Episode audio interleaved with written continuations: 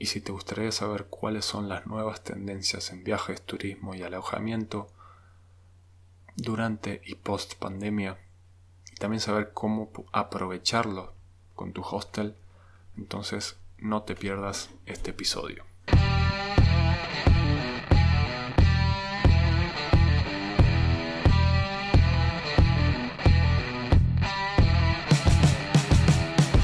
Buenas, buenas.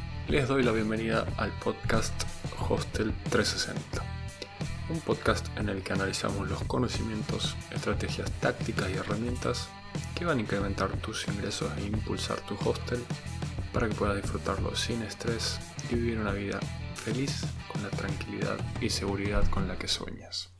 Primero que nada quiero agradecerte por tu atención y por tomarte el tiempo de escucharnos y pedirte que si te gusta el podcast, si te sirve los episodios de cada semana, te suscribas en Spotify, no dejes una reseña en Apple Podcast, te suscribas en YouTube, nos sigas en Instagram y si tienes algún amigo, amiga, dueño de hostel, le recomiendes este podcast que nos ayudaría muchísimo. Y el tema del episodio de hoy surgió en una de mis investigaciones que hago casi a diario acerca de novedades, tendencias, herramientas y demás. Y este es un tema que vengo investigando hace tiempo ya, desde que surgió la pandemia, nuevas tendencias que pueden ir surgiendo durante y post pandemia a causa del COVID-19. Así que sin más, empecemos el tema de hoy. Les voy a compartir algunas tendencias, nuevas formas de, viajar, de hospedarse, nuevas prioridades, ofertas interesantes para los viajeros en esta, en esta nueva situación. Y la primera sobre la que vamos a hablar son las staycations o vacaciones en casa, como podría traducirse. Que en simples palabras es disfrutar de, actividades de ocio, de entretenimiento en la propia ciudad en la que las personas viven o en lugares cercanos, que también está relacionado con el turismo interno ya sea nacional, estatal, provincial, departamental, de acuerdo a cada país. Pero esta tendencia marca que las personas van a empezar a disfrutar, despejarse, relajarse, divertirse en su propio pueblo o ciudad o dentro de límites más pequeños a los normales internacionales a los que solían de los que solían disfrutar. Esto se ve a varias razones. La más lógica es la seguridad y la las cuestiones legales. Hay muchos, muchos países que impiden ya sea la salida o la entrada de extranjeros o residentes a su a su país. Y también, por cuestiones de miedo o de, cuidado personal, las personas intentan disfrutar, descansar en lugares más cercanos, donde tengan menos posibilidades de contagio o, en caso de contagio, estén más cerca de sus hogares, donde puedan cuidarse, recuperarse tratar esta, este virus más rápido y de mejor manera. Otra cuestión, otra razón de, esta, este aumento de las staycations y del turismo interno es el precio. Algunas tendencias estadísticas marcan que las personas están consumiendo menos, están cuidando más su, su consumo, sus gastos, y puede ser que en sus vacaciones, en sus gastos de vacaciones, cuiden más, se cuiden más y ahorren un poco más, ya sea por prevención o porque sus ingresos han disminuido. Otra razón que se encuentra es, es el impacto ambiental. Las personas cada vez más están teniendo, están teniendo conciencia acerca del impacto ambiental que tienen los medios de transporte, los viajes de larga distancia y demás. Esto puede generar una tendencia a viajes más cortos o entretenimientos, vacaciones en su propia ciudad. Esta pandemia, cuarentena, también ha generado quizás un poco más de, solidaridad, de concientización acerca de, del apoyo local a negocios, emprendimientos locales. Y es otra de las razones que impulsa esta tendencia. También el descubrir nuevos lugares cercanos que quizás antes las personas no los veían como atractivo o simplemente preferían lugares más lejanos, se están encontrando nuevos atractivos naturales o artificiales que a las personas les interesa viajar cerca de su locación. Pero ahora veamos qué podemos hacer para aprovechar esta tendencia, para sacar beneficios, ventajas. Primero que nada, como siempre, y como ya, ya hemos recomendado bastante, hacer mucho hincapié en, en las medidas tomadas en el hostel para prevenir los contagios. También comunicar mucho, ya sea en, ciudades cercanas, en huéspedes, en viajeros,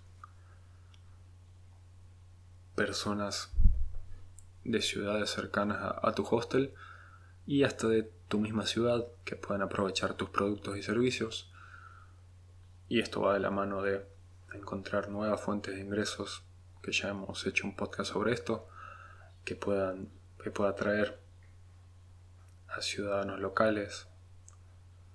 También sería importante e interesante generar asociaciones con otros emprendedores, con otros negocios locales que puedan mostrar este, este apoyo, esta solidaridad, esta unión entre lo local y que pueda generar una oferta de mucho más valor, ya sea para ciudadanos locales o para personas de ciudades cercanas, como hemos dicho, para este turismo interno. De la mano de las staycations y del turismo, del crecimiento del turismo interno, se recomienda la implementación de modelos de negocios híbridos, es decir, modelos de hostels que mezclen los típicos viajes relativamente cortos estancias relativamente cortas de 2-3 días que mezclen ese modelo ya sea con un modelo de estancias de más largo plazo estilo co-living con otras fuentes de ingresos como coworkings restaurantes y otros productos y servicios que pueden generar una mayor conexión con la comunidad local que generen ingresos a través de el segmento local, que no se dependa tanto del turismo y de esta forma diversifiquemos los ingresos, no dependamos de una fuente de ingresos, sobre todo para contrarrestar esta volatilidad, incertidumbre que genera la pandemia. Algunas de las razones para implementar este modelo híbrido son el crecimiento del trabajo remoto, a causa de esta pandemia, muchos, muchas empresas han implementado el trabajo remoto desde, o desde casa, online, por lo que se ve y se cree que crecerán más las personas que aprovechen esta modalidad de trabajo para viajar. Esto es una tendencia que ya se veía en crecimiento hace ya un par de años, gracias a los avances tecnológicos, con los famosos nómadas digitales, que ya son personas que viven viajando y trabajando. Quizás el... esto ni hablar de que va a continuar creciendo, pero también se habla de un crecimiento de trabajadores remotos que en general viven en un lugar fijo, pero se toman quizás vacaciones más extensas que las normales, más extensas que cuando trabajaban house presencialmente y aprovechan para trabajar durante estos viajes más extensos. Sea cual sea la modalidad, va a crecer mucho este trabajo remoto y los hostels muchas veces tienen las condiciones propicias para hacerlo. Buen wifi, camas, dorms más baratos, habitaciones compartidas, espacios comunes, cómodos. Y esto se combina con la necesidad de sociabilización de las personas. Si bien las personas podrían buscar otros formatos de estadías, de alojamiento, el hostel cumple con esta necesidad y deseo de sociabilización, de conocer nuevas personas y culturas.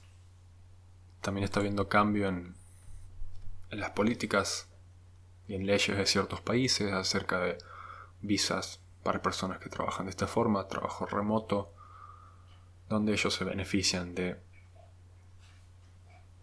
la importación de divisas, de dinero que va a ser gastado en su país. Los ingresos vienen de otro país y se gastan en los suyos, por lo tanto, tiene muchos beneficios este cambio en las políticas y leyes. De la mano también con políticas de empresas que han visto los beneficios del trabajo remoto, de dejar que sus empleados trabajen desde casa o desde donde quieran, que las personas son más productivas, más felices y además ellos tienen menos gastos en oficinas, en espacios, en recursos. Un ejemplo de aprovechamiento de, esta situación son las suscripciones que ha lanzado Celina, la cadena de hostels, donde si no me equivoco reservas 30 días y puedes utilizarlos en cualquiera de sus sucursales, de sus sedes, de sus hostels por el mundo. Vemos claramente una oferta muy enfocada en esta, en esta nueva tendencia que puede ser muy imitable, muy favorable y puede traer muchos beneficios. Sin embargo, con esto no estoy diciendo, quiero aclarar, no estoy diciendo que sea algo que todos los hostels deberían hacer. Hay que hacer un análisis de costos, de precios, de flujos de turistas, del destino en el que te encuentras y cómo las personas suelen disfrutarlo, cómo, cuánto quieren quedarse, vivir, los segmentos de turistas que se acercan a, tu destino y las posibilidades y ventajas de tu hostel. Cada caso es diferente. Quizás a ciertos hostels de una ciudad les conviene apuntar hacia este modelo híbrido de largas estancias y trabajadores remotos y quizás a otro hostel de la misma ciudad les conviene apuntar a viajeros con estancias cortas. Como siempre digo y recomiendo, no todo es tan general, absoluto, global, sino que las cosas suelen ser más relativas, deben, siempre hay factores que cambian y que hay que analizar.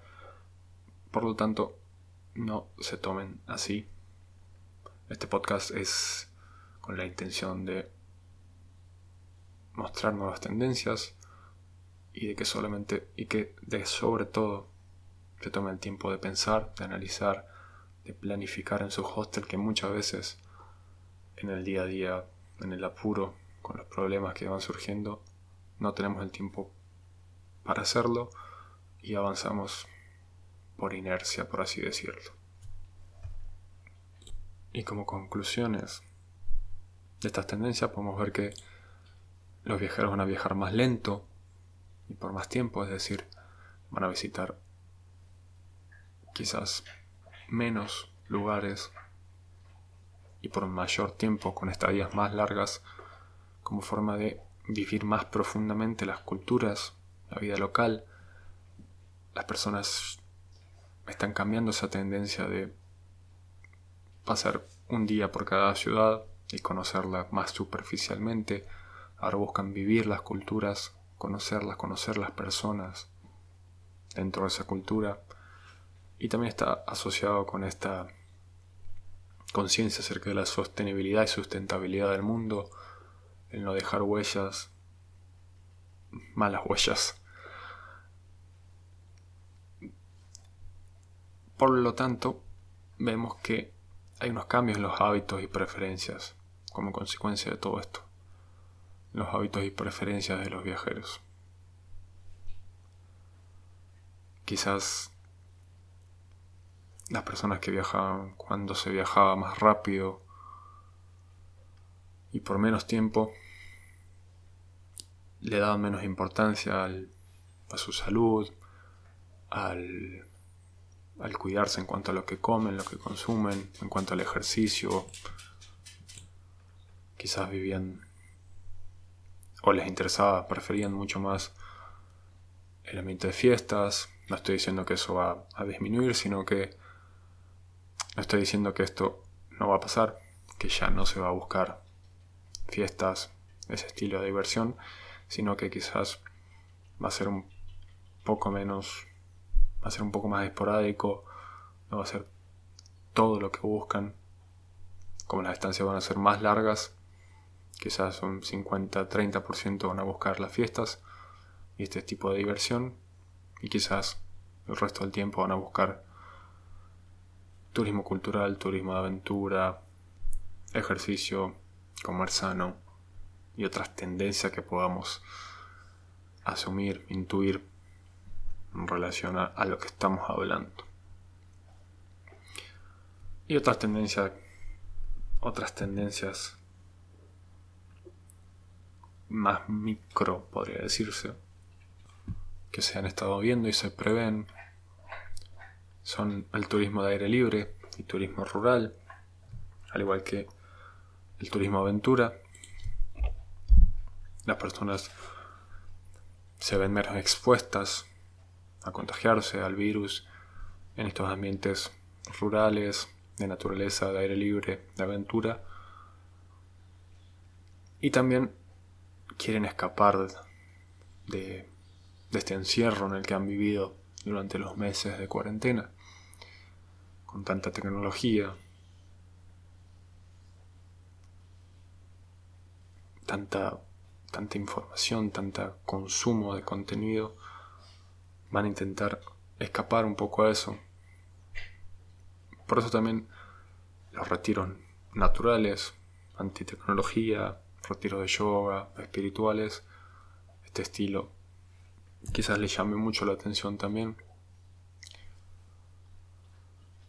También los viajes en grupo para reencontrarse con, familiares, amigos, son una tendencia en crecimiento.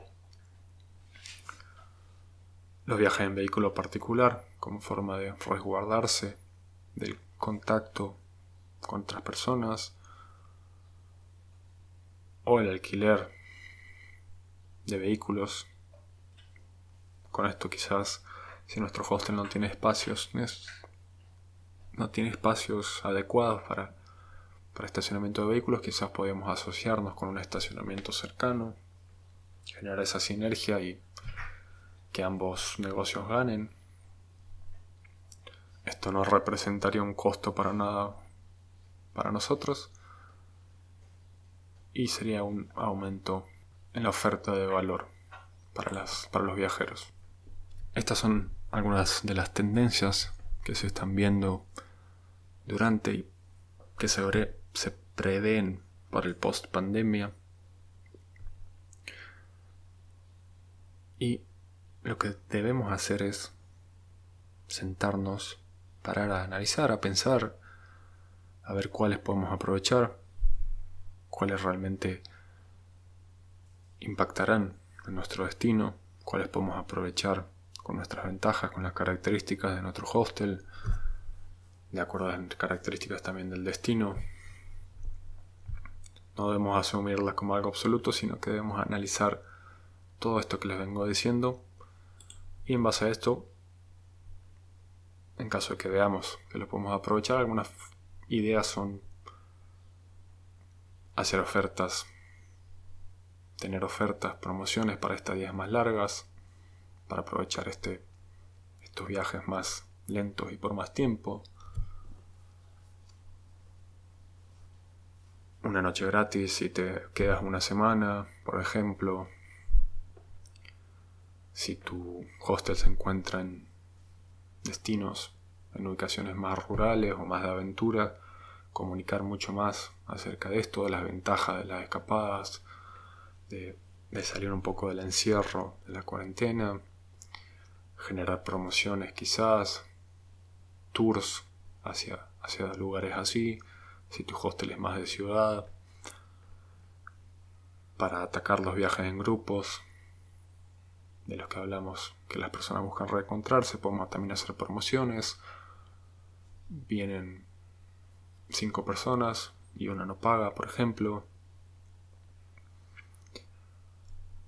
También podemos adaptar un poco los espacios los servicios de nuestro hostel para cubrir las necesidades o generar una ventaja competitiva, una mejor propuesta de valor para trabajadores remotos, para nómadas digitales y demás. Estas son un poco de son algunas de las ideas que podemos utilizar para aprovechar estas nuevas tendencias. Y como siempre, cualquier duda que tengan, ayuda que necesiten, no duden en escribirnos por Instagram, que aparecemos como arroba super.hostels. Nuestra página web, super-hostels.com, pueden encontrar un botón hacia nuestro WhatsApp, que les responderemos lo antes posible, para responder sus dudas, ayudarlos en lo que sea. Y espero que este podcast haya sido de mucha ayuda. Nos vamos a estar escuchando la próxima semana. Esto es todo por el episodio de hoy. Chao.